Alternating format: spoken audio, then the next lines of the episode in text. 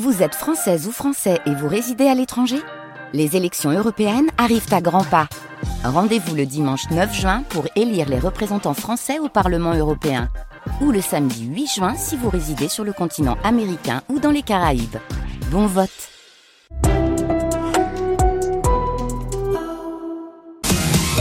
Le village olympique qui est inauguré tout à l'heure par Emmanuel Macron euh, a des petits airs de Vendée. Il doit accueillir dans cinq mois 14 500 athlètes et leur staff. Et donc, trois entreprises vendéennes ont participé à sa construction. Pif Taubois, aux Essarts, a fait les planchers. Louineau à Luçon euh, s'est occupé des menuiseries pour les portes et les fenêtres. Et Baudet à Mouchamp a fourni 400 salles de bain préfabriquées. Forcément une fierté pour le directeur commercial de Baudet, Laurent Rouet.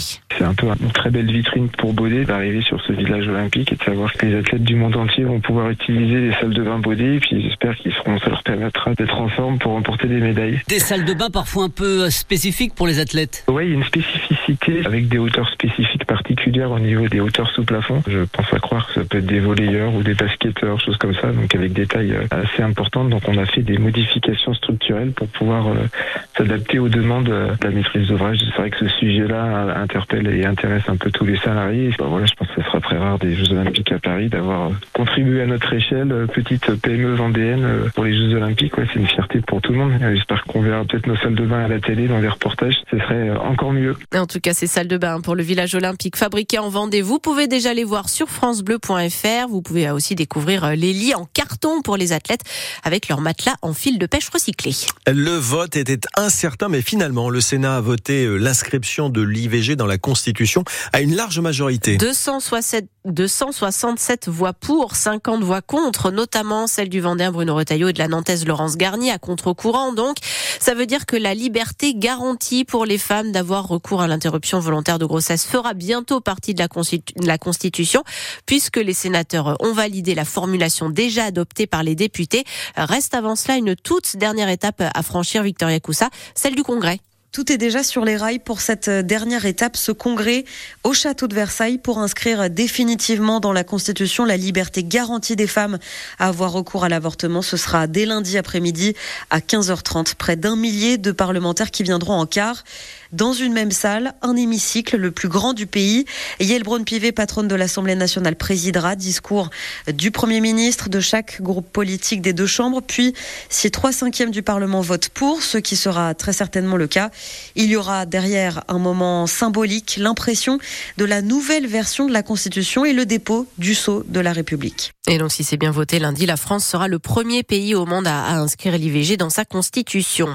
Quatre hommes sont jugés à partir d'aujourd'hui pour l'attentat terroriste de Strasbourg en 2018. Ils sont soupçonnés d'avoir fourni des armes à l'assaillant qui a tué cinq personnes sur le marché de Noël et qui en a blessé onze autres. Lui a été abattu par la police après 48 heures de traque.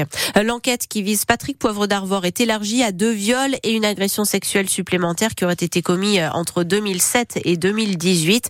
Mais dans le même temps, les plaintes de 19 autres femmes qui se disent victimes de l'ancien présentateur star du JT ont été classées sans suite parce que les faits sont prescrits.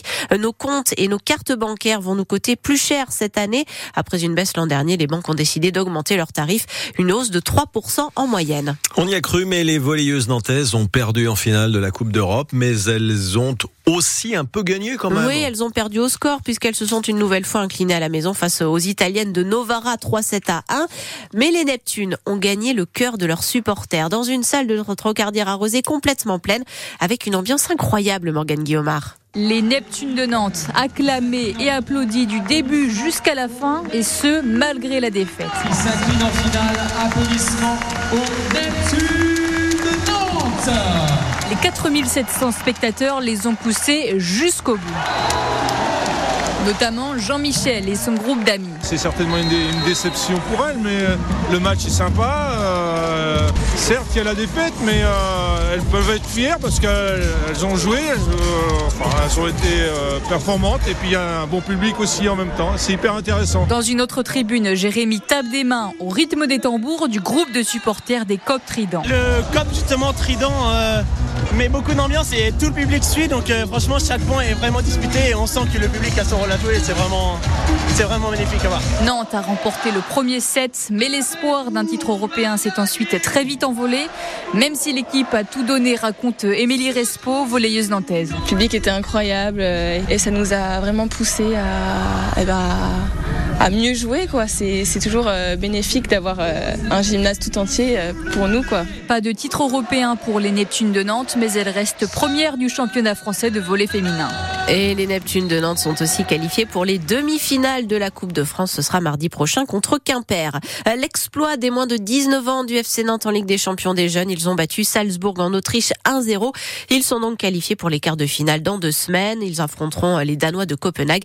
Et cette fois, ce sera à la Beaujoire. Le trimaran géant du groupe Vendéen Sodebo sera le deuxième à franchir la ligne d'arrivée de l'Arkea Ultimate Challenge en début d'après-midi tout à l'heure à Brest. Le premier tour du monde à la voile et en solitaire sur ces géants des mers. Son skipper Thomas Coville devrait donc boucler la course en 52 ou 53 jours en fonction de son heure d'arrivée.